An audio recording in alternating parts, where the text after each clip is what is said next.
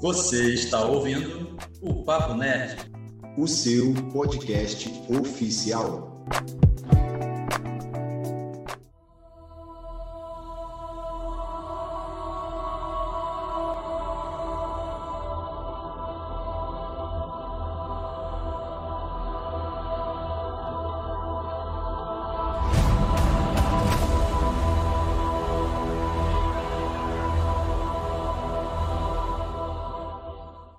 Salve nerds em geeks! Eu sou o Thiago Moura, TM, e a Casa do Dragão é uma mistura de como treinar seu dragão com casos de família. Eu entendi a referência. Eu sou a Bia Mendola, e olha, se era a rinha de dragão que o povo queria, né? Foi isso que o povo teve. Dracarys. Olá, eu sou o Dinho Lima e vim aqui falar sobre o Winterfell, que é o que queremos ver na próxima temporada. É isso. É verdade. Fala galera, aqui é a Thalita Amaral do Fórum Nerd. Eu só tenho uma frase mesmo. Queima, Kengarau! que isso? Dracarys Forever, né? Nossa, Tá mano. pegando fogo, bicho!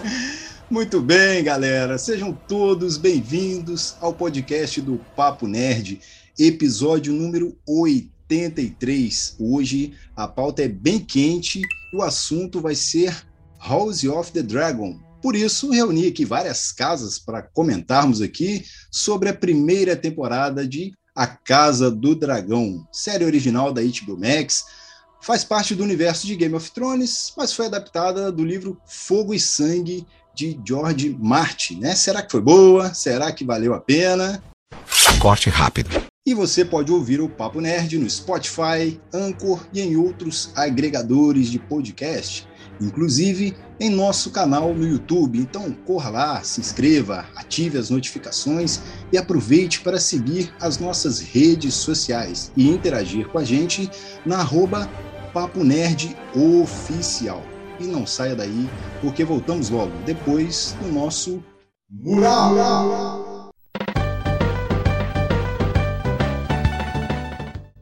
IJ Livreiro. Visitem o sebo virtual IJ Livreiro no Instagram. Lá você encontra livros de todos os gêneros, novos e usados, além de kits e sagas a preços bem acessíveis. Isso aí! Venda, troca ou compra de livros usados, com pagamentos em dinheiro ou via Pix e à vista para quem é daqui de Itaperuna. O frete é sempre a combinar. Visite o perfil do IJ Livreiro e confira o nosso acervo. Escolha o seu exemplar e faça o seu pedido pela DM.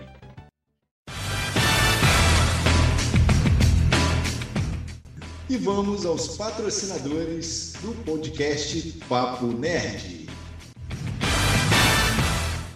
Medieval Burger a Medieval Burger está te aguardando para a batalha com os melhores e mais deliciosos hambúrgueres artesanais da região. Verdade! O novo reino foi inaugurado na rua Doutor Luiz Monteiro de Barros, número 100, loja 06, no bairro Cidade Nova. O funcionamento é de terça a domingo, das 18h30 às 23h30 ou pode optar pelo delivery com a taxa de entrega. É só baixar o app Medieval Burger na Play Store e fazer o seu cadastro. Faça também o pedido pelo WhatsApp, os números estão na bio deles. Para ficar por dentro das promoções do mês e da semana, é só acompanhar pelo Instagram a Medieval Burger.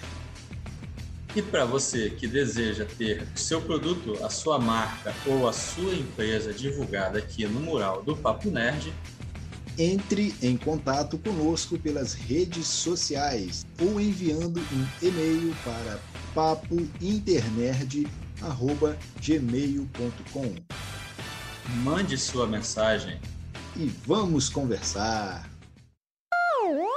E para quem quer colaborar com a produção de conteúdo, Igor, aqui no Papo Nerd é muito fácil, cara. É só dar uma busca nos sites de apoio Padrim e Apoia-se. É isso aí, Thiago. Lá você vai encontrar níveis né, e recompensas para cada nível. Basta lá é, dar uma busca, né? O Papo Nerd Oficial e escolher a melhor opção. A galera já pode ajudar, colaborar com valores a partir de um real. Olha só. Que beleza, né? Fácil, simples, né? E além de apoiar, você vai estar nos ajudando a produzir novos conteúdos, né? Com maior qualidade.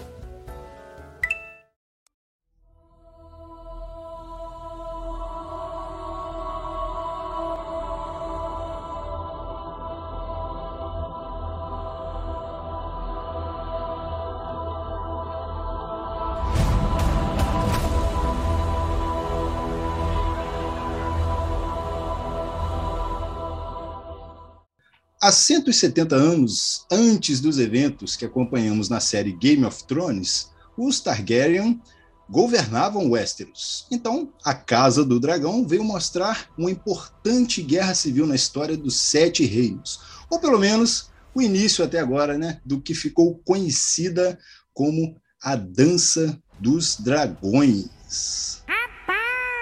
E vamos de rodada inicial, onde a gente começa aqui com as primeiras impressões sobre o assunto. Então, antes de entrarmos aí mais a fundo, me contem, de modo geral, o que vocês acharam dessa primeira temporada de A Casa do Dragão. Deu para tirar aquele gosto amargo do final de Game of Thrones? Opa, mas deu sim, deu. Não, Assim, eu conheço muita gente que falou: não, não vou ver, imagina, para depois acabar que nem Game of Thrones. Vou ver sim, já, já adoro. Aí, mas todo mundo que eu conheço ficou super entregue à série. Foi uma ótima primeira temporada, um ótimo retorno a Westeros, né, a esse universo que a gente ama tanto. Eu tenho algumas ressalvas, que acho algumas coisinhas, o passo da temporada podia ter sido melhor, mas assim, eu estou muito feliz que a gente voltou né, nesse universo e com personagens tão incríveis. Olha, eu vou usar um pouco as palavras da Bia. Eu me decepcionei, claro, com o final de Game of Thrones. É, não gosto, odeio. Só de pensar já me deu raiva aqui. Mas é minha série favorita da vida e por conta de 2019 foi um ano muito ruim, né? É o ano da, do, do, final de Game of Thrones. A gente teve uma decepção também com Star Wars, é, um pouco depois, na virada ali para 2020. Depois a gente teve outra decepção que foi o final de Vikings, uma série também que eu amo muito. Então eu tentei não entrar no hype o máximo que eu, que eu poderia até o primeiro trailer. O primeiro trailer, como, como a Bia mencionou, aí eu já. Vai ser a série do ano Tô muito empolgado, tô muito feliz e eu vi vários amigos que eu até vou mandar um recado para vocês. Vocês, meus amigos que estão me ouvindo, se eu não falei para vocês na cara de vocês, eu vou falar agora. Chupa, porque vocês agoraram, mas não conseguiram. Porque tem uns amigos que são metódicos, aí ficaram, você é muito emocionadinho, né? Já fazendo trocadilho com o meu nome. Você é muito emocionadinho, vai se decepcionar, não sei o que, não sei o que lá. E a partir do primeiro episódio, eu quando eu vi o primeiro episódio, que foi aquela, aquela cena do Conselho 101, depois a Renira chegando em Westeros, eu falei, como é bom voltar para Westeros. Então, eu acho que eu acho que eu, sou o cara que vai mais passar pano aqui para essa temporada, porque eu não tenho defeito. Eu não vou discutir com a Bia. Vamos ver se a, se a, se a Bia, é, a, a Thalita e o Thiago tiverem ressalvas, eu estou aqui para rebatê-las. Esperem isso. Ah, mentira. Não sei por que, que ele disse isso. Eu sou dessas que Game of Thrones estava tá sempre assim no meu top one, mesmo com aquele final. Eu costumo dizer que eu não vou apagar toda uma construção por conta de uma última temporada ali cheia de tropeços. Então, mesmo com aquele final, eu ainda considero ela minha série da vida. Mas ela está prestes a perder essa colocação se de fato House of the Dragon se mantiver aí ao longo das temporadas com a qualidade que entregou nessa primeira. Eu também vou ter alguns adendos, mas que não impactaram de fato no, no meu curtir. Eu gostei muito da série, consegui me conectar a vários personagens, mesmo com várias passagens temporais, eu achei que ainda assim eles foram bem construídos. Inclusive, eu assisti uma entrevista que foi até lá na firma da Bia, uma entrevista em que os atores falavam que uma das preocupações que eles tinham é pelo menos atingir ali o patamar de Game of Thrones. Eles nem tinham ambição de ultrapassar em qualidade. E eu falo com tranquilidade, eles conseguiram sim. eles entregaram um resultado positivo e não teve hater que se sustentasse, não teve.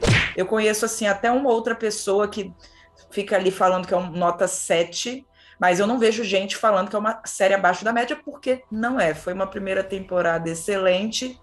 E tô para te falar que ela e uma ou outra aí ao longo do ano vão ser as de maior destaque.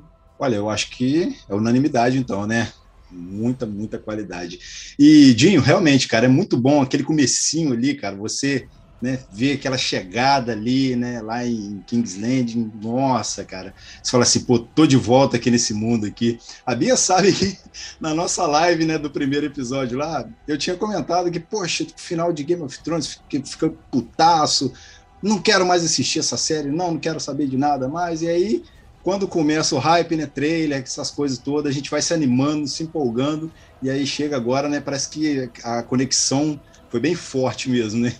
Então, o que eu posso dizer para começo de conversa é que gostei sim, né? Ela trouxe ali aquele ar de volta de Game of Thrones, muito do que eu queria ver, do que eu esperava, né?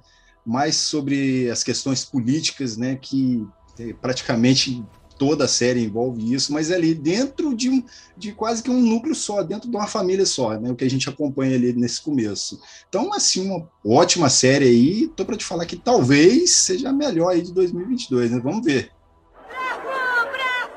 E agora podemos falar um pouco aí sobre a narrativa da série, né? começo aí dessa história. Vocês acham que os saltos temporais eles ajudaram aí no enredo, né, o desenvolvimento para contar esse início de história? Vamos começar a treta aqui. Eu confesso que eu não gosto dos saltos temporais. eu fa... Assim, não é que eu não gosto dos saltos temporais. Eu acho que não, não deu exatamente um tempo para você é, desenvolver além da superfície os personagens. E eu acho que isso foi uma coisa meio democrática com todos os personagens. É assim, é, eles têm um desafio muito grande que é que eles têm que fazer o setup para a guerra em si, né? Porque até onde a gente viu a guerra não começou. E eles têm que explicar toda esse, essa treta, casos de família barra succession, em um tempo muito curto. Então eu entendo que o, esse, o salto temporal é o jeito de fazer isso. Mas eu acho que as coisas que eles escolheram omitir é, perdeu um um pouquinho do brilho para mim, assim. Por exemplo, pô, de repente a gente no segundo episódio, o Viserys comunica que ele vai casar com a Alicent. E óbvio, a gente vê que tem ali a que a Renira fica chateada, ela sai da sala, o Corlys Velaryon também ficou ofendido. Mas eu achei que faltou um, um desenvolvimento, explorar melhor as consequências daquilo, porque aquilo né, esse momento, especificamente para Alicent e para Renira, é um momento muito importante para a série, né? Porque ele meio que vai guiar é, essa amizade fraturada, que essa amizade fraturada é a razão para a guerra, né? Acaba sendo, claro, tem interesses, né, de outras pessoas, o Otto, principalmente.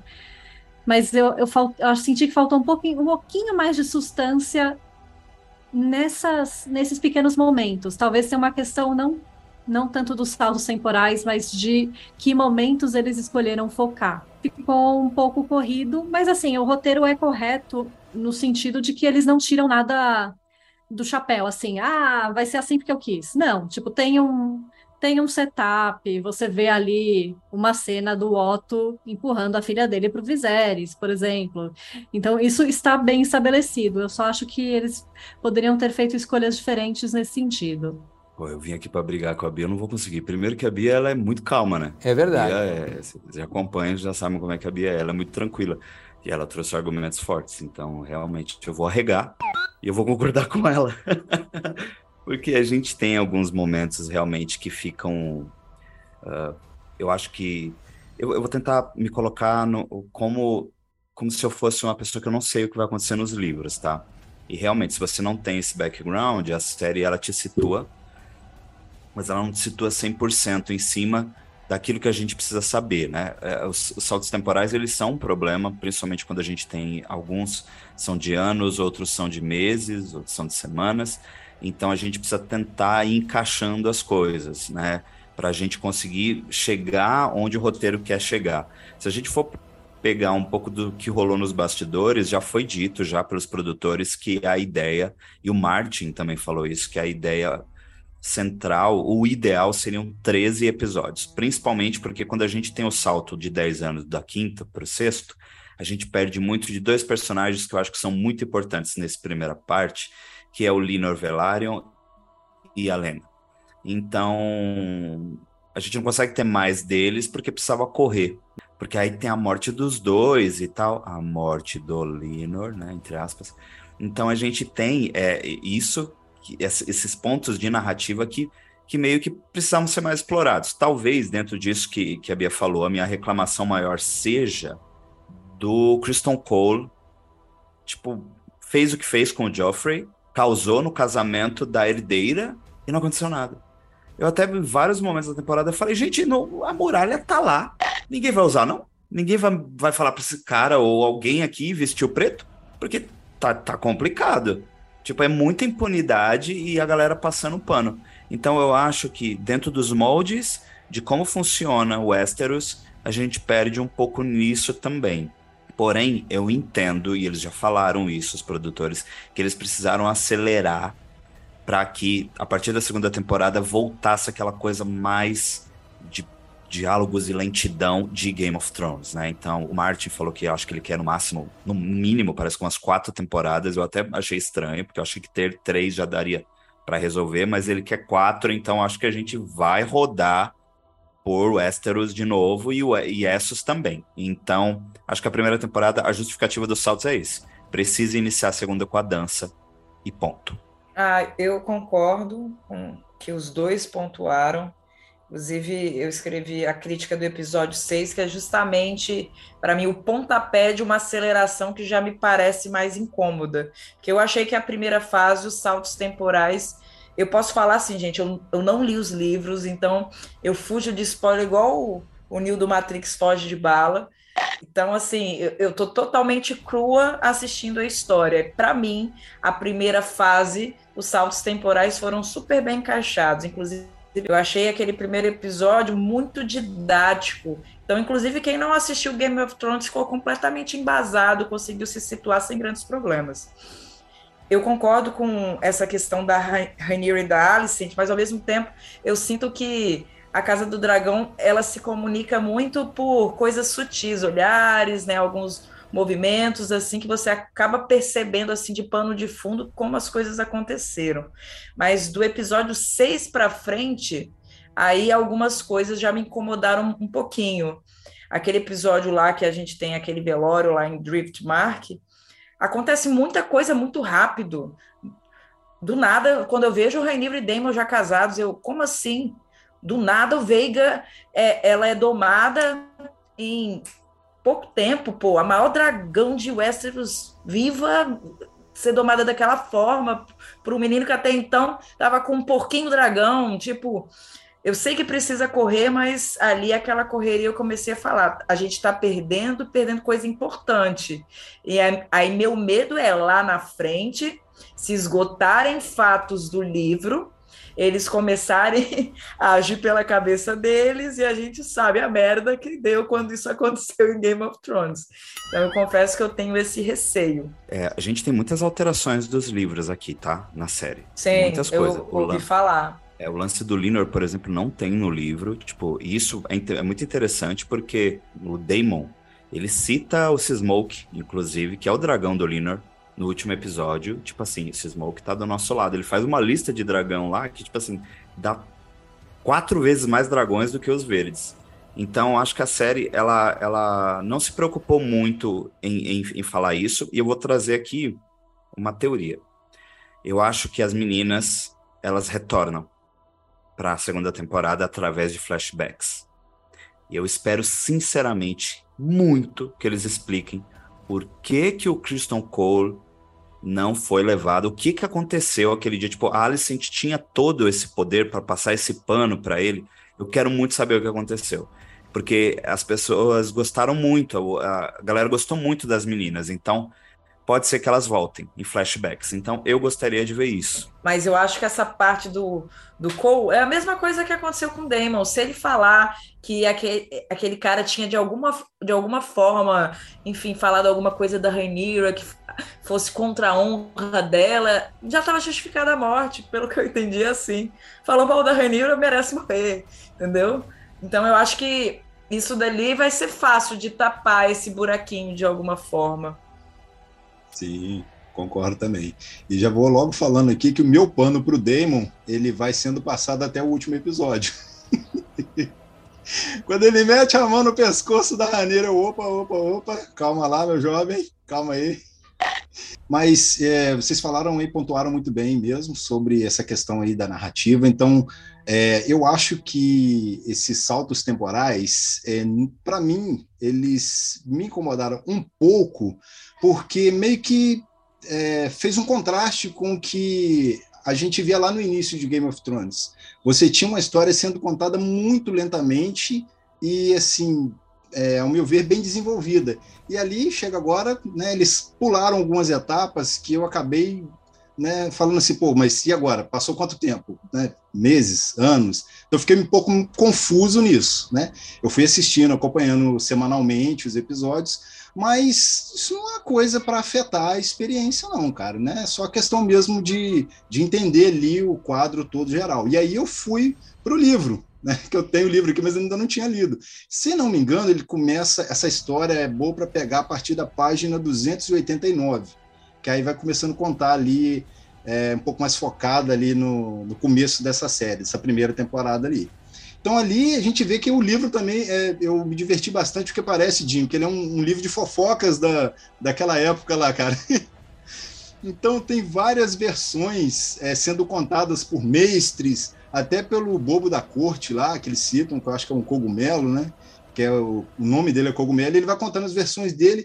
Então, cara, isso dá meio que uma liberdade é, criativa para os roteiristas ali trabalharem em cima e ninguém ficar enchendo o saco depois. Né? Então eu achei legal, é, é, assim, apesar de eu não ter comprado a ideia muito bem no começo, eu achei no final que foi legal eles usarem esses artifícios aí e acabou sim contribuindo para o desenvolvimento dessa primeira temporada, né?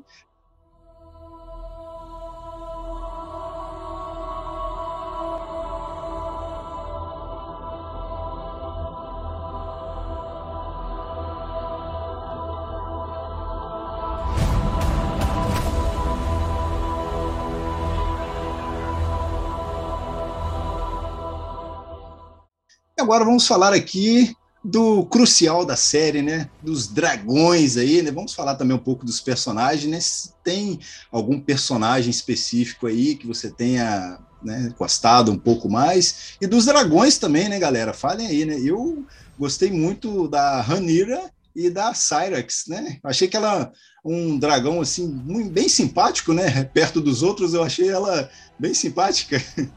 a meio que agora a HBO foi né, com tudo. Não, vai ter dragão sim, vai ter um monte. E eu gostei que você vê que o time de visual teve um cuidado com os dragões, né? Criando cada um deles ali de uma forma, as cores, os tons. Eu achei muito bacana. Eu achei, eu achei um trabalho que ficou muito impressionante. E, né, pobre, pobre Arrax. Vamos fazer aqui um, um minuto de silêncio por ele, porque, né, Tadinho. Era só um bebê, gente. fiquei com muita dó. Ele ali, você vê uma coisinha pequenininha em comparação com a Veigar. Ele não, não tinha uma chance. Fiquei com muita dó. Mas achei que a série fez um trabalho incrível nos dragões e de personagens. Gosto muito da Renira. É, gost... Eu gostei do quão é, do, do quanto que o Perry Considine trouxe para o Viserys, porque o Viserys não é uma figura muito aprofundada né, no livro, mas o, a interpretação dele ficou sensacional. E assim, mesmo achando ele um banana muitas vezes, você tem que. Você reconhece que tem uma humanidade ali, um homem que tá, ele tá tentando ali fazer o dele. Ele quer a família dele, ele, ele quer ter paz no reino dele. Eu achei que foi muito interessante ver isso. Eu sou apaixonado e juramentado a Rhaenyra Targaryen. o Eric ali no, né, o Sir Eric se, se dobrando a ela lá, entregando a coroa, aquele discurso é meu. Eu faria tudo por aquela mulher. Eu não vou casar também, não vou ter filho. Eu vou ficar aqui só para te servir. Porque eu acho que é uma personagem que tem muita força. É, Emma Darcy, que está narrando o Conselho 101, então isso é bem bacana também, né? Que é, interpreta a Renira mais velha. Então, já tem um peso, você fala, tipo, ela é a protagonista. No final do episódio 1, quando ela é legitimada como herdeira do trono, você sente esse peso. E a primeira cena do episódio 6, do parto, se Emma Darcy não ganhar o Emmy, eu, eu, eu, sei lá, vou prometer alguma coisa que não vou cumprir, mas enfim, vou pensar melhor o que eu posso prometer. Mas eu acho que, que vai rolar essa indicação. É, a Bia falou um pouco do Perry Considine, que foi muito subestimado, né?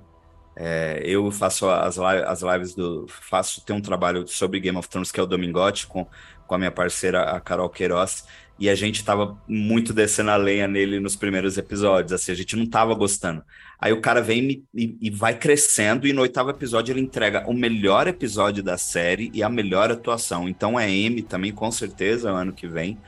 Então a Renira assim é minha personagem favorita. Eu sou muito Stark, né? Então a gente vai ver um pouco dos Starks agora na segunda temporada. A gente já, já sabe que o Kragan tá, tá lá na Kragan Stark já já tá em Winterfell, a Renira fala dele. Vai ser legal isso porque ele é novinho, né? Ele tem quase a idade dos meninos ali também, já é o herdeiro. E de dragão, eu gosto muito da Cyrax.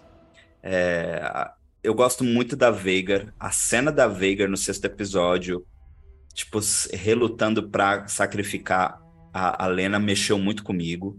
É, então é uma dragão que eu gosto bastante. A gente vai ter muitos dragões ainda, né? Eles prometeram 17 ao total, a gente já viu 10 na primeira temporada, né? O, o, o já cita outros que tá por ali, o Vermitor é um que a gente já que é um faz parte dos 10, que é o, o dragão do Jaehaerys, que é o avô dele, né? Então, não consigo pensar muito assim em outros personagens. Acho que tem muito em foco a Renira. Eu chorei na coração dela agora esse último episódio. Nossa, chorei igual um bebê naquela cena. É muito linda. Aquela mulher, sabe, a Renira é muito forte. Ela tem um peso, sabe? Em qualquer momento, quando ela entra em cena, ela rouba a cena. Seja mais nova ou seja mais velha. Hein? Eu fiquei surpresa positivamente com o último episódio, com o equilíbrio da Ranira achei ela extremamente equilibrada com essa questão da guerra. Ela realmente ouviu tudo aquilo que o pai dela falava e ela de fato queria seguir, queria proteger a população, porque por um momento eu cheguei a achar que ela só tinha aquela sede de poder mesmo. Mas ali eu falei: não, opa, ela quer ser uma rainha bacana. Pena que a Veiga não, não contribuiu aí para esse contexto. Mas eu, eu, eu gostei, eu lembro lá daquele primeiro parto, ela, ela teve o bebê, peraí que eu mesma vou levar ele para a Alice. a mulher é a força em pessoa. Eu só espero que ela não ceda aí ao Damon, que a gente viu ali aquela relação um pouco tóxica, como eu já esperava. Mas acho que o, o Matt Smith é fora da, fora da curva, né? O cara ele é fantástico, ele é a dissimulação em pessoa, ele consegue transparecer com as feições, assim, a energia dele de uma forma muito precisa. Para mim, o M é desse cara. Tá, tá, ali já está meio que pré-estabelecido, até porque ele só tem essa temporada, né, para ganhar esse M, então vai ser agora e mais para frente outros ali do elenco vão ser premiados. Cara, eu acho a Alicent uma personagem bacana, bem construída. Inclusive, dizem que ela tem uma pegada bem diferente no livro, então eu vou falar meu olhar dentro assim da série. E aí vem essa coisa maternal com unhas e dentes. Então, eu acho que frente a todos esses elementos, não que o que ela está fazendo se justifique. Mas, querendo ou não, existe um contexto motivador. Então, eu acho ela ainda uma puta personagem. Eu curto a beça. Dos dragões, Pô, eu, eu achei sensacional, eu não esperava que ia, ia... Eu sabia que o Lucerys ia dançar, né? Quando ele ainda estava chegando, descendo ali no dragãozinho dele, bicharia, eu falei, fudeu! Yeah! Eu falei, fudeu, fudeu, fudeu. Mas eu não sabia como que a cena ia ser construída. A Veiga literalmente comer a Axe eu achei uma escolha narrativa sensacional, porque tem a brutalidade junto às proporções, como a série foi cuidadosa, aquela hora que passa a sombra da Veiga ali por cima, cada cabelinho do meu braço subiu. Que cena linda! E eu tinha reclamado horrores de outras cenas, ah, teve cenas do Caraxes que estavam super escurecidas, principalmente aquele embate lá contra a triarquia. Eu fui uma lá que falei, pelo amor de Deus, joga a luz nesse trem. Não, não ficou a dever para cena de cinema, cara. Foi um, uma puta cena linda. Então, Vegar aí tá no meu top das favoritinhas. Mas tem outros dragões assim que eu acho interessantes que ainda estão por vir. Eu tô muito curiosa para ver os que são selvagens, né? Como que eles vão ser domados então tem um histórico aí de uns dragões selvagens que, inclusive, eles estão contando firme ali com eles para o exército. Então eu, tô curiosa um pouco a respeito disso. O que a gente pode destacar, né, sobre os dragões aí é justamente essa diversidade que a gente teve aí, né? Porque os dragões da Daenerys eles eram meio que diferentes mais na cor, né? Eles tinham um pouco de diferença na tonalidade da coisa, eram muito bem parecidos os três. E agora você pega ali os dragões que tipo o dragão do Daemon, acho que é Caraxes, se não me engano. Ele é muito maneiro também, cara. Ele, a cor dele é uma cor vibrante, né? O pescoço dele parece que é mais longo do que o normal, foi o que eu percebi. Então, assim, é, é legal você ver essa diferença. Eu acho que nisso aí a, a série ela não deixou a desejar. A qualidade também está presente nos dragões aí. E é muito legal que às vezes você vê também um pouco da personalidade do, do dragão no, no montador, né, no personagem, ou vice-versa. Porque às vezes o dragão do Daemon ele parece que é um pouco mal encarado, parecido com ele. E a da Ranira também, a, a, a Cyrax, lembra, não sei porquê, mas eu consigo fazer essa conexão né, entre as duas. Falar, caraca, ela parece com a dona dela, com a personagem. Não sei se com vocês foi assim, né? Então eu acho que é, a, a série ela traz muito disso, né? ela pega muito em cima disso, dessa questão dos Targaryen estarem mais próximos dos deuses do que os homens, e aí ter a questão do fogo, do dragão. Eu acho que toda essa mitologia aí, né, a gente pode perceber um pouco aí, né, nessa série aí, que até então a gente não via isso em Game of Thrones, tá? Você tem lá Daenerys, tem aquele Viserys lá, que era um cuzão danado lá, mas você não tinha essa presença ali, né, do, do dragão com o, essa conexão, melhor dizendo, né, do dragão com o personagem como montador. Igual vocês comentaram aí aquela parte que o Damon chega cantando lá, eu tenho para mim que ele não chegou lá cantando contente porque ele estava querendo ver o dragão. Eu acho que ele estava tentando criar uma conexão ali com, com aquele dragão. Eu falei, caraca, eu achei isso muito legal, muito, muito maneiro. Então, nesse ponto, acho que foi mais um acerto da série aí. Dracarys. E eu quero saber de vocês agora, né? Como é que vocês é, receberam esse último episódio? Porque eu fiquei sabendo que tinha vazado antes da hora, mas eu me segurei para assistir só no domingo. Não sei como é que foi com vocês ainda. Eu tava, apesar de que eu estava muito ansioso, né? Mas eu gostei muito de, desse trabalho todo que a série teve, né? E desse fechamento aí no último episódio. Então contem para mim aí o que, que vocês acharam tomei spoilers no Twitter. Quer dizer, não tomei spoilers porque eu já sabia o que acontecia né, pelo trailer já imaginava que a gente ia ver, né, o confronto aí do Luceres com o Aemond. É, eu vi que na sexta-feira um monte de gente postando, o pessoal postando assim, sem limites, postando print na cara dura, mas fui ver no domingo, né? E, gente, tão melhor, né? Vendo bonitinho ali na HBO, a legenda certinha, a qualidade boa, né? No conforto da TV. Mas é, eu, eu gosto do último episódio, eu sei que ele foi polêmico, né? Eu vi um monte de gente ficou um pouco pistola nas redes sociais na sexta-feira, principalmente, né, leitores do livro. Mas eu achei interessante como acaba, né, o confronto do Aemond com o Luke, porque fica aí um setup, deixa a bola, né, para ele, tipo, será que ele vai chegar voltar ali para Fortaleza Vermelha falando: Meu Deus, mãe, me ajuda que deu ruim? Ou será que ele vai? Não, claro, foi de propósito, sim. Era isso que eu queria mesmo. Eu acho que isso abre um, um caminho dramático interessante até para a gente conhecê-lo mais, né, para estabelecê-lo mais na série. E, eu gostei da estrutura que o, O episódio 9, né, foi ali focado nos verdes, o último foi nos pretos. Ficou para mim como se fossem duas partes do finale, né, a ação e a reação. Eu achei uma, uma estrutura muito bem sacada, porque agora a gente já fica esperando a segunda temporada, né, na expectativa daquela qual vai ser a reação dos dois lados. É, eu vou falar primeiro da polêmica do vazamento, né? Game of Thrones, a gente não, não pode esquecer que é Game of Thrones, House of the Dragon. Então, é, lembro muito dos vazamentos de 2017, lembro da HBO Espanha soltando episódio também numa sexta-feira antes, não sei se vocês lembram. Foi aquele episódio, se eu não me engano, de quando o Drogon é, vem com a Daenerys e os Dothraki atacar os Lannisters na Campina, que é parecido com a Batalha da Campina, lá do Aegon Conquistador.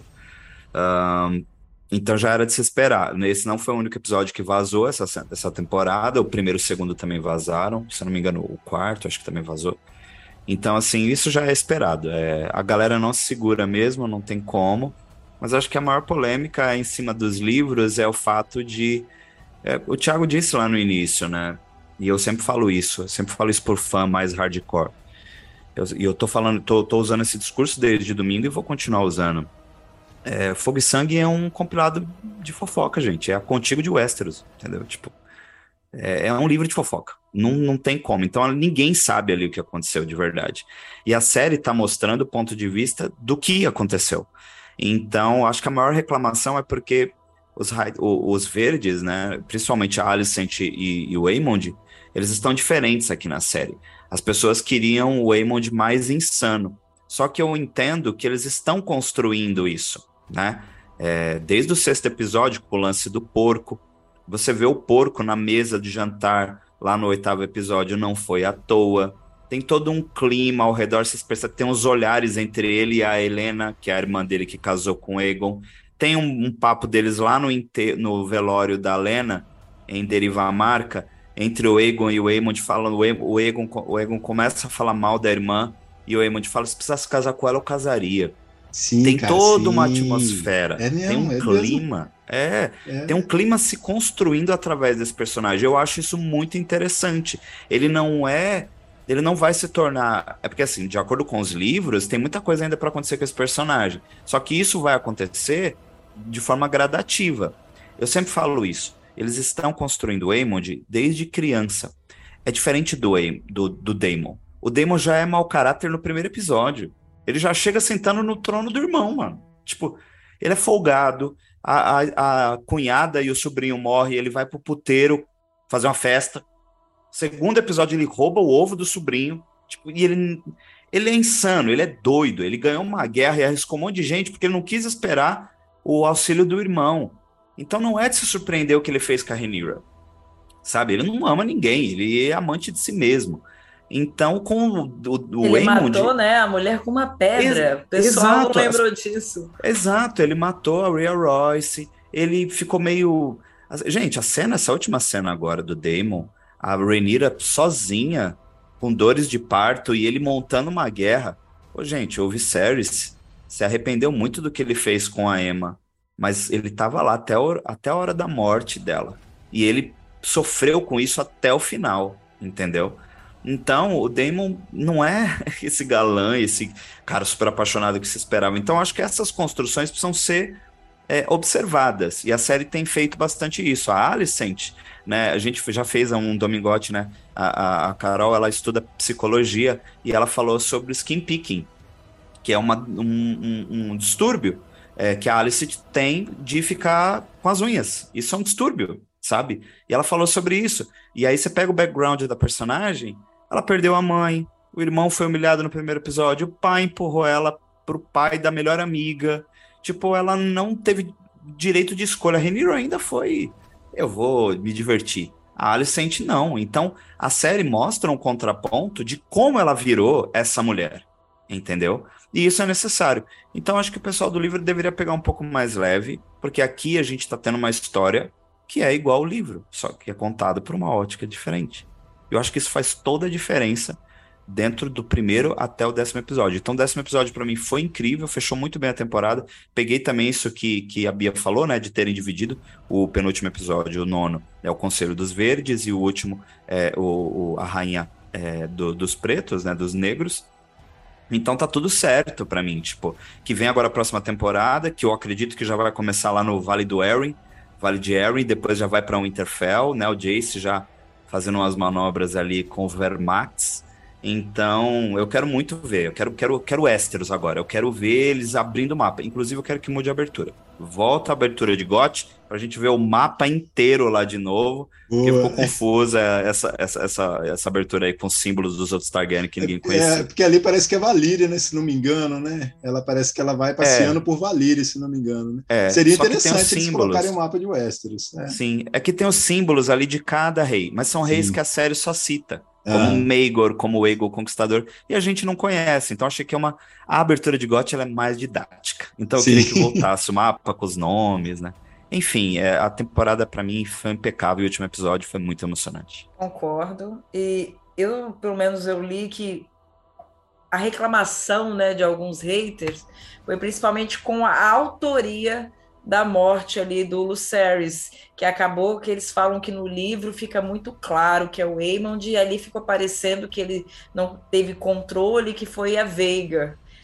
Aí eu pensei, um, a série tem autonomia na história. Pô, isso daí já basta, mas ainda assim, cara, as consequências seriam a mesma, o estopim da guerra rolaria da mesma forma. Então eu achei assim uma reclamação bem da rasa bem do tipo, ah, quero reclamar ao vento de qualquer coisa aleatória, porque o propósito permanece. A treta vai começar porque se um filho morreu, agora eles vão atrás. Vai ficar o, né, dente por dente, olho, enfim. É, tinha que começar, começar, em algum momento, né? Tinha que começar é, em algum momento. Eu, filho eu por achei, filho, né? É. Sim. e, eu achei aquela, aquele close né, no rosto da Rainheiro ali no, na sequência final. Eita! Chegou a arrepiar, eu achei sensacional, muito boa. E aí, assim, aí pensando no futuro da série, para uma pessoa que não lê os livros, né? Eu, eu quero ver mais das outras casas, então, eu tenho essa curiosidade de saber de fato quem vai ficar do lado de quem, que a gente viu. Falando nisso, ai, gente, que mesa maravilhosa! Quando acendeu aquele foguinho. legal, eu, cara, legal. Eu, meu detalhe, Deus! A Daenerys Sim. não sabia acender a mesa, não, hein? Nem não o, tinha pilha. O, não é, tinha mais isso pilha. Aí, naquela época não tinha, né? Eu falei, caraca, então quer dizer que acende? Lá em Game of Thrones deu eles mole, não usavam esse mole. recurso. Perdeu, perdeu o queima fusível ali. É. Queima fusível. Nada Mas olha, manual de instruções. Com, o né? tempo, com o tempo a mesa ficou bugada. Mas acho que até na live do Omelete, é, o Hessel e o Furlan estavam falando, imagina uma abertura acendendo aquela mesa. Pô, ia gente, ia legal, ficar hein? lindíssimo. Ia ficar bem maneiro, cara. Bem maneiro. Foi mais ou menos o que, que eles fizeram com, acho, com, um, com o primeiro trailer de Os Anéis do Poder, né? Se uma parada assim ficaria bem legal, né? Passeando por cima ali. Ah, Se bem que eles nem usaram efeitos especiais, né? Foram tudo. Foi prático. Mas, foi, cara, foi. Got, Got ficou muito bom, mano. The House of the Dragon ficou muito bom. Que o Anéis de Poder eu não gostei, não. Parecia é. a abertura da novela da Record. Eu falei, gente. Nossa, eu não gostei, não. Eu gostei bastante de Anéis de Poder, no, no geral, assim, mas aquele teaserzinho. Desculpa aí o shade, gente. Não, eu, eu gosto, mas assim, tinha que falar. Porque vocês comparam muito, a galera gosta disso. A galera gosta disso, gente. É entretenimento, eles gostam de, de polêmica. Ah, eu Mas... gostei da do de Poder. Achei clássica. É. Achei vintage. É, é vintage, né? Assim, então uma pegada mais contemplativa, sei lá, né? Será? Reflexiva. Você abre um tapetinho ali, já faz um yoga. Ah. tô brincando, tô brincando.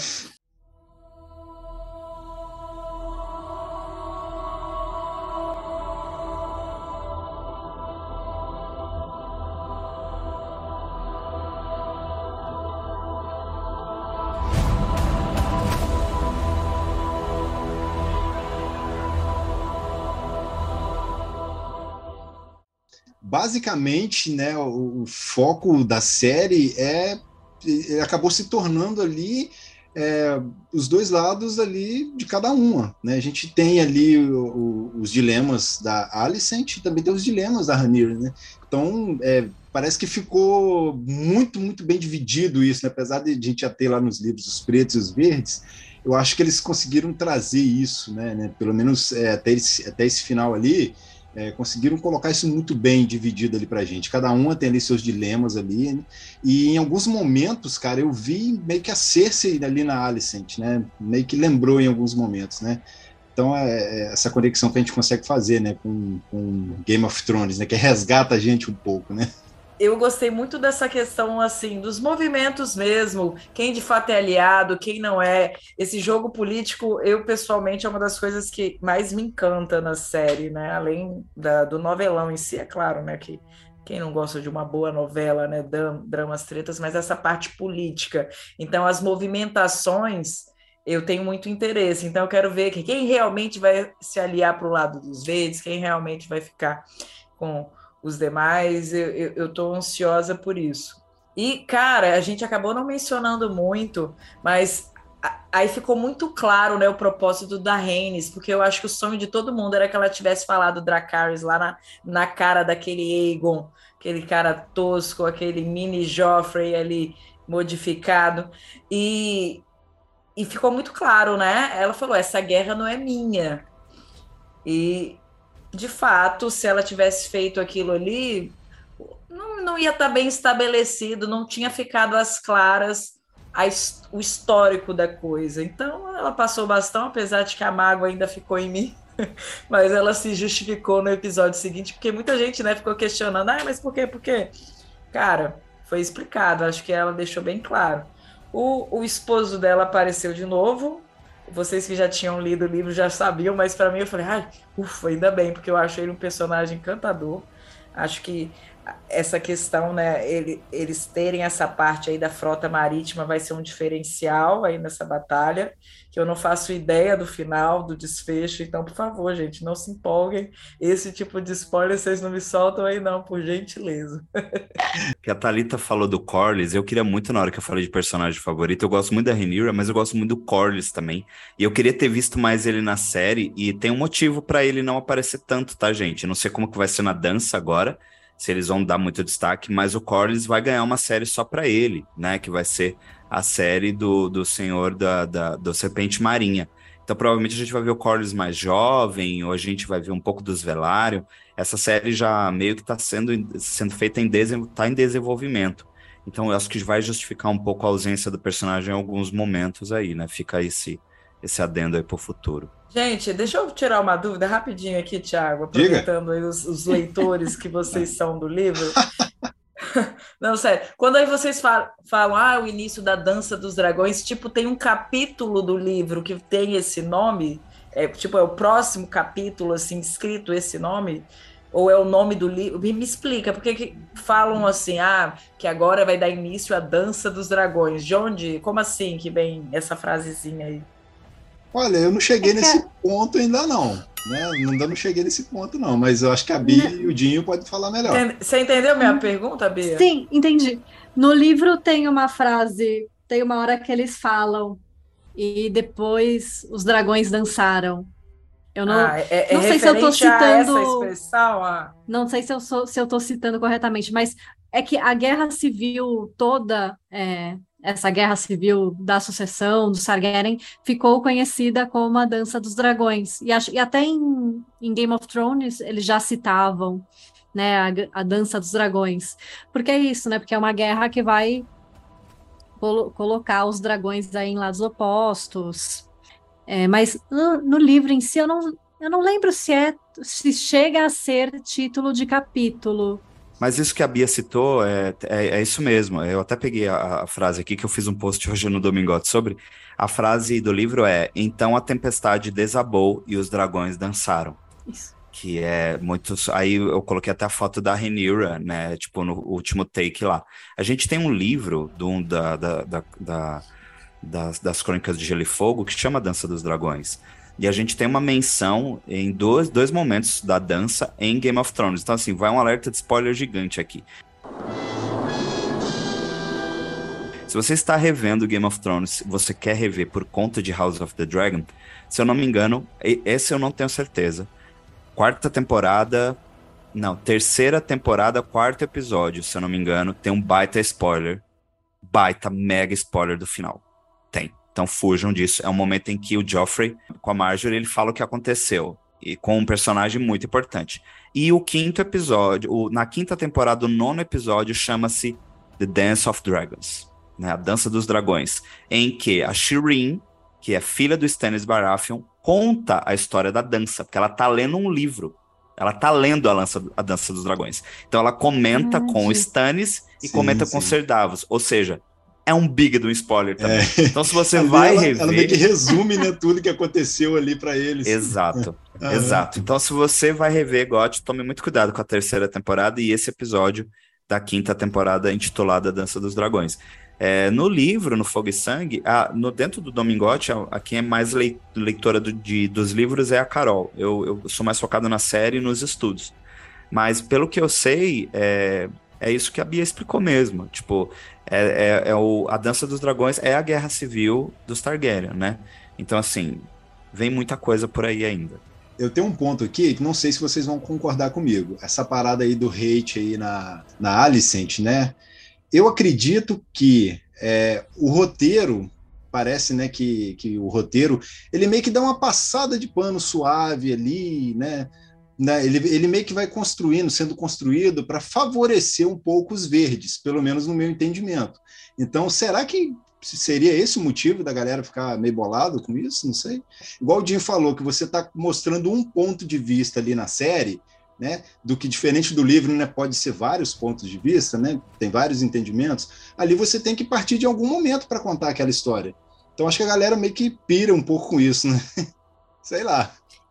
É, eu vi muita gente é, fazendo esse comentário que você fez, que o roteiro tá passando um pano, porque realmente no, no livro é um pouco mais preto e branco. É, a Alicent é mais. É meio uma Cersei, né? Tem mais tramóias e tal.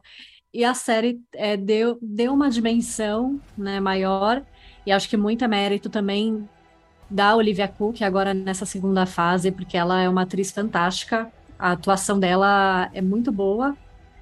É, minha crítica, que eu acho que eles não precisavam ter feito, mas fizeram, aquela coisa de ela escutar o Viserys falando da profecia do Aegon, que ele se confundiu, eu achei um pouco desnecessário. Falei, gente, ela já está convencida. Né?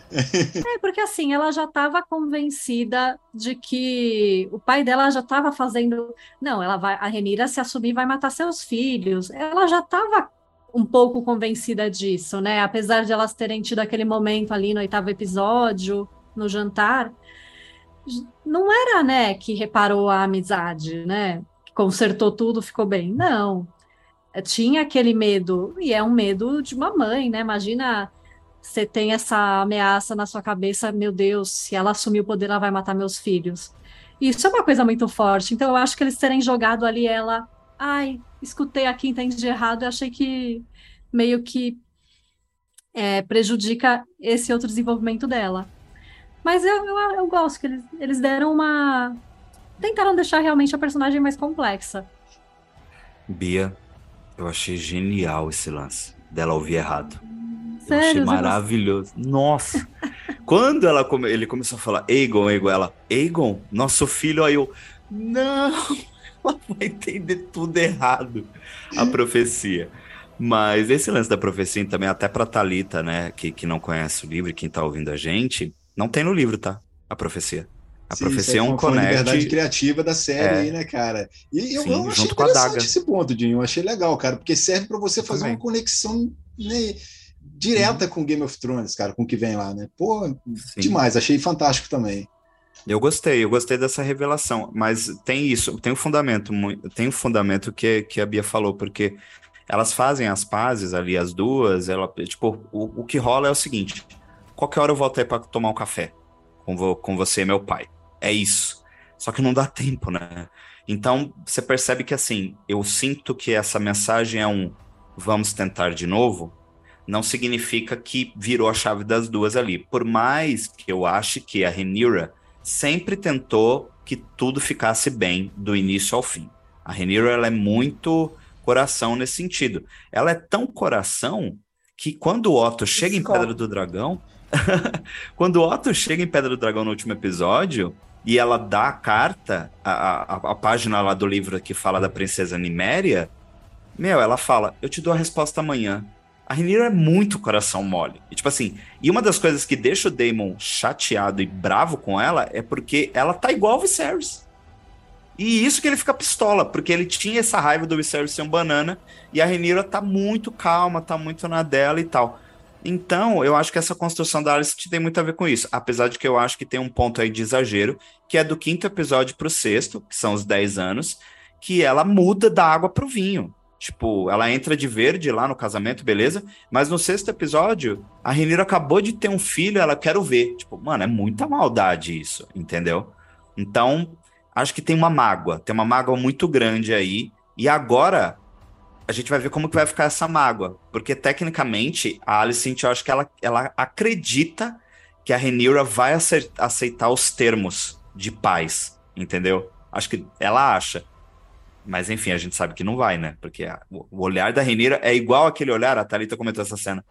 É igual a Daenerys quando a, a Missandei morre. Que a, a Cersei arranca a cabeça dela. É o mesmo olhar da Daenerys. É impressionante. Então, vocês já sabem que vai acontecer. no roteiro da série desse episódio, a última frase é, é Renira se vira e ela tem guerra nos olhos. E foi, e é isso mesmo, né? Eles fizeram uma cena bem pra você falar, putz, é agora, agora não tem mais jeito. Eu só discordei de um ponto da fala do Dinho, porque nessa amizade das duas, eu acho que a Alice quer muito mais recuperar a amizade do que a Rhaenyra. Não, não discordo quando ele fala que a Rhaenyra, né, está se mostrando parecida com o pai, até porque eu falei isso também já inicialmente, que me surpreendeu esse equilíbrio dela e que ela parece realmente querer fazer um bom reinado. Mas, cara, na, naquela amizade ali, eu sinto que a Reiniro ela tá sendo poker face, do tipo, tá, eu vou fingir que eu tô interessada, ah, vou falar que eu venho aí de dragão depois, mas no fundo ela tá se lascando, cagando para isso ela, ela sabe mentir descaradamente, gente. A gente já teve algumas provas ali que quando ela precisa mentir, a bichinha sabe fazer e faz muito bem. Ela já tá ali, ó. Já deu o que tinha que dar com a Alice, até porque ela tomou uma, uma facadinha, né? Você dobre sua língua para falar da minha rainha. Polêmica. Momento vejo, polêmico do podcast. Vejo... Tá pegando fogo, bicho! Eu vejo totalmente o contrário. A sua, a sua análise, eu acho ela muito pertinente. Mas vamos inverter, que eu acho que é, é a Alicent em vez da Renira, entendeu? Acho, acho que é, é, é isso que, que, enriquece uma discussão, né? É, série boa traz isso, né? A gente, você vê que a gente tem visões completamente do, dos personagens dentro de um roteiro é, bem mastigado, né? E que eu acho que é bem mastigado, mas muita gente reclama que não é, que tem muitos furos. Esses dias recebi muitas mensagens. É furo de roteiro. Cara, não é furo de roteiro, porque é uma percepção, entendeu? Mas é muito legal é, é, é ver seu ponto, Thalita. É, não vou concordar, mas, mas, vou refletir. Sim, mas reflete também só sobre mais uma questão. Naquela questão do círculo social. Quem a Alicent tem e quem a Renira tem? A Renira tá mandando brasa com a vida dela. Ruim, ruim com o Damon, ela tá se divertindo. Pobre Alicent, o máximo que tem os pezinhos lá do cara. Coitada, a vida tá meio. tá meio. Tá vendendo o pack do pé lá então, pro. Sim. Então, querendo é. ou não, a Alicent ela não tem muita gente, ela não tem praticamente ninguém. Então, eu acho que de alguma forma ela quer. Nem que seja com alguma missão tola, mas ela quer essa amizade. Eu concordo. Nesse ponto eu concordo. Sim. Mas que a Renira faz cara de poker face, não. Desculpa. Sabe, o que eu acho que é a maior tragédia dessa história toda é que, meu, se fosse um reinado conjunto ali da Renira e da Alicent, ia ser o melhor reinado de Westeros, porque a Renira ela é forte, ela tem boas sacadas, mas ela tem ali um pouquinho de impulsividade também, que a Alicent acho que ia segurar um pouco, ia ser um equilíbrio maravilhoso.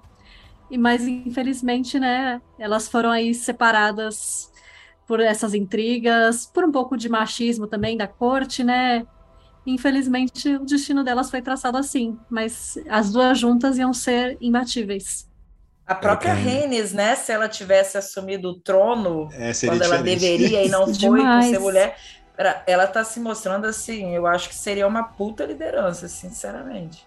É a, a Renira fala lá no primeiro episódio, né? Ela falou assim: Eu não quero saber de nada dessas coisas que querem que eu faça. Eu só quero que você monte na Sarex comigo e a gente vá comer um pedaço de bolo. Aí. Tipo. Simples, né, cara? Um né? Seria muito feliz, cara. Fazer um reinado é, regado a muitos dragões e comendo bolo, eu acho maravilhoso.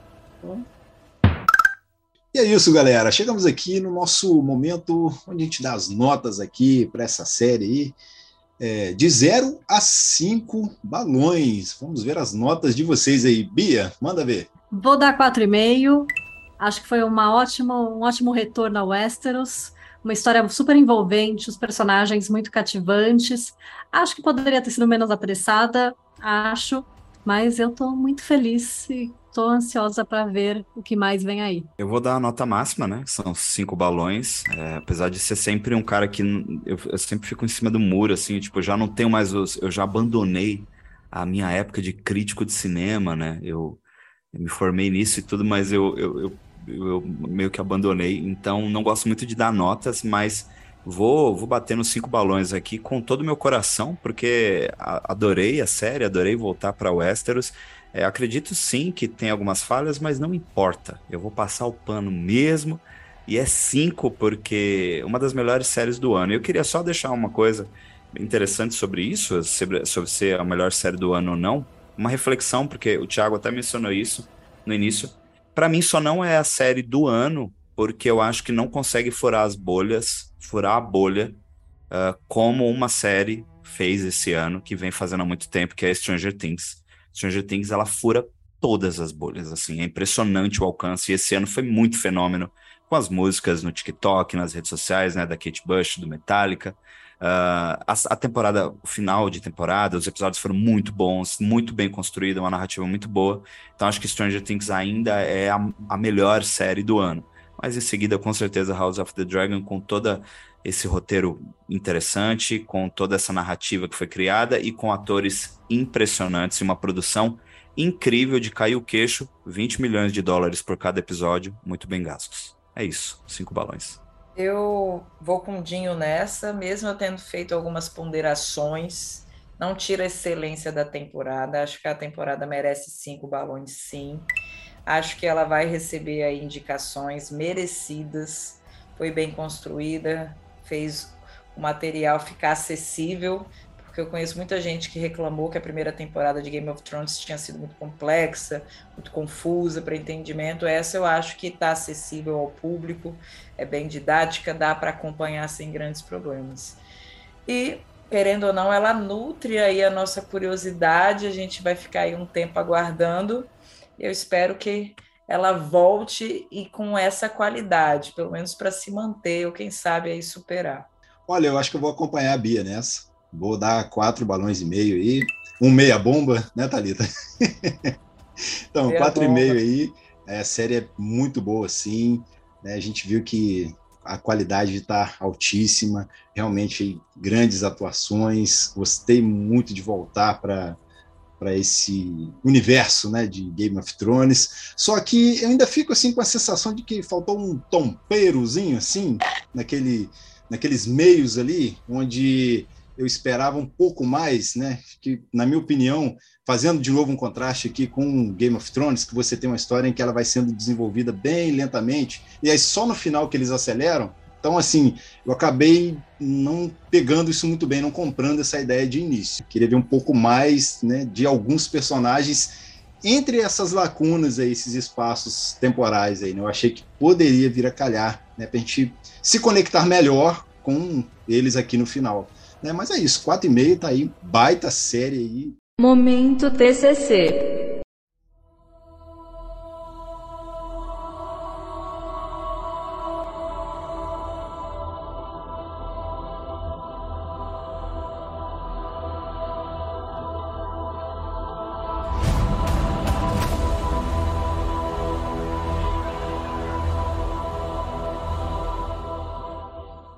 E agora, vamos para o nosso momento TCC aqui do Papo Nerd, momento jabá, onde a galera deixa aí as redes sociais, deixa a caixa postal aí, deixa o Pix também. Fiquem à vontade.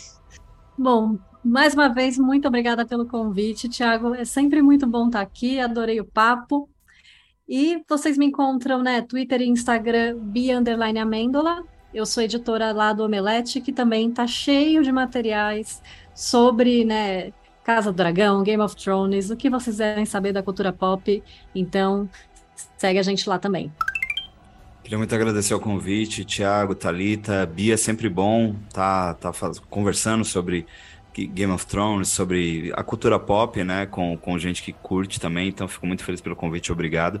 Você me encontra no Dinho Underline Lima, eu sou apresentador e estou à frente do X-Manteiga já há alguns anos. Tem um entrevistadinho também, que é meu podcast de entrevistas, inclusive a Bia já teve lá na primeira temporada, a gente fez só em áudio, a gente precisa fazer em vídeo também, já fica o convite aí também para o Thiago e para Thalita, a gente gravar qualquer de alguma coisa sobre. A segunda temporada do Entrevistadinho vai rolar ano que vem. E eu lancei esse ano junto com a Carol Queiroz, o Domingote, que é um podcast em áudio e vídeo também é, focado no universo de Gelo e Fogo, né? Das crônicas de Gelo e Fogo criadas por George R. R. Martin. Então, se você acha que acabou House of the Dragon, a gente parou a cobertura, paramos não. A gente vai até 2024 e depois de 2024 a gente vai mais ainda, porque segundo a HBO ainda vem seis spin-offs pela frente. Então, já temos um lugarzinho ali para falar de Game of Thrones. E é isso. Me sigam. As redes do Domingote é underline Domingote. Era o que estava disponível no Instagram. Lá no Dinho underline Lima tem tudo para vocês. Muito obrigado, gente, mais uma vez. Galera, me segue lá. Foi um prazer conversar aí com a Bia, com o Dinho. Dinho eu ainda não conhecia. Ti, obrigado pelo convite de novo. Arroba Thalita S. Amaral, Thalita com TH tanto no Twitter quanto lá no Instagram, o arroba Fórum Nerd no Instagram, é arroba Nerd Underline Fórum lá no Twitter. E ouça a gente lá no Não É Uma Cópia, o podcast oficial do Fórum Nerd nos principais agregadores. E agora, eu que quero agradecer a todos vocês aqui pelo super bate-papo. Muito bom, foi muito legal trocar essa ideia com vocês. Bia, mais uma vez, obrigado pelo carinho, pela presença, sempre que pode estar aqui com a gente, né? Dinho Lima, valeu pela força, é um prazer enorme ter você aqui com a gente. Tapetão Vermelho aí, seja bem-vindo ao Papo Nerd e volte para conversar mais vezes com a gente sobre House of the Dragon, Game of Thrones e outras coisas mais aí, né? E Thalita, obrigado pelo carinho de sempre, pela parceria aí junto com o Fórum Nerd, né? Isso aí, e vamos finalizando mais um podcast aqui do Papo Nerd. Esse foi o episódio número 83, onde conversamos sobre a série A Casa do Dragão. Deixamos aqui a nossa análise, comentamos, né? E recomendamos aí para quem ainda não assistiu a primeira temporada. Eu provavelmente irei reassistir em breve. E para você que nos ouviu até agora, obrigado pelo carinho pela companhia. Aproveite para curtir esse episódio e compartilhar com todos os seus amigos. Siga também o Papo Nerd e toda essa galera aqui. As redes sociais já estão linkadas no post. Se tiver pelo YouTube, não se esqueça de se inscrever e também ativar as notificações para acompanhar as nossas lives, os nossos mini pods e outros conteúdos também. Para dúvidas, críticas, sugestões ou o Pix da Alegria, só enviar para papointernerd@gmail.com. Eu sou o Thiago Moura TM. Quem quiser conversar comigo, tô lá no Twitter, no Instagram. Até mais e obrigado pelos peixes. Peraí, peraí, que eu, eu, eu buguei na ordem. Não, pode mal. falar. Não prestei atenção. Eu sou depois de você? É isso? Da Thalita. Depois da Thalita, desculpa. Ah, não, não, peraí. A internet está oscilando para vocês aí, por acaso? Não, né? Thalita, eu acho que o seu, o seu final agarrou aqui para mim. Não, é. eu sou a última. É, é a Thalita é a última. É, é você, eu, Bia, eu começo. Ele... Isso, eu começo, depois a Bia, depois você e por Beleza. último a Thalita. Ah, tá bom. Agora vai, só depois da Bia. Você consegue voltar um, um pouco no final aí? Só me situa aí. É, não, mais ou O menos que quando que você tava. Garrou a partir de quê? No golpe de que o Damon era bonzinho, né? Então, a galera toda. Nunca me enganou, nunca. Tinha gente que já tava esperta com ele desde Gente, cedo. aonde né? que ia ter romance fofinho? Que a, que a Cersei mata depois lá no, no septo Ah, do. Marjorie. Marjorie, Ah, isso. sim, Tyrell, A Marjorie né? Tyrell. Se você Ele ainda tá não com- viu o GOT, não ouça esse pedaço do podcast. tô brincando. Nossa, mesmo, tô não brincando, selecionei. tô brincando. É o é aquele clássico Mãos de Tesoura, né? A vida do editor. Ah, Muito bem, onde é que eu tinha parado, né? Na diversidade dos dragões, né? Aí só vou fazer um complementozinho aqui.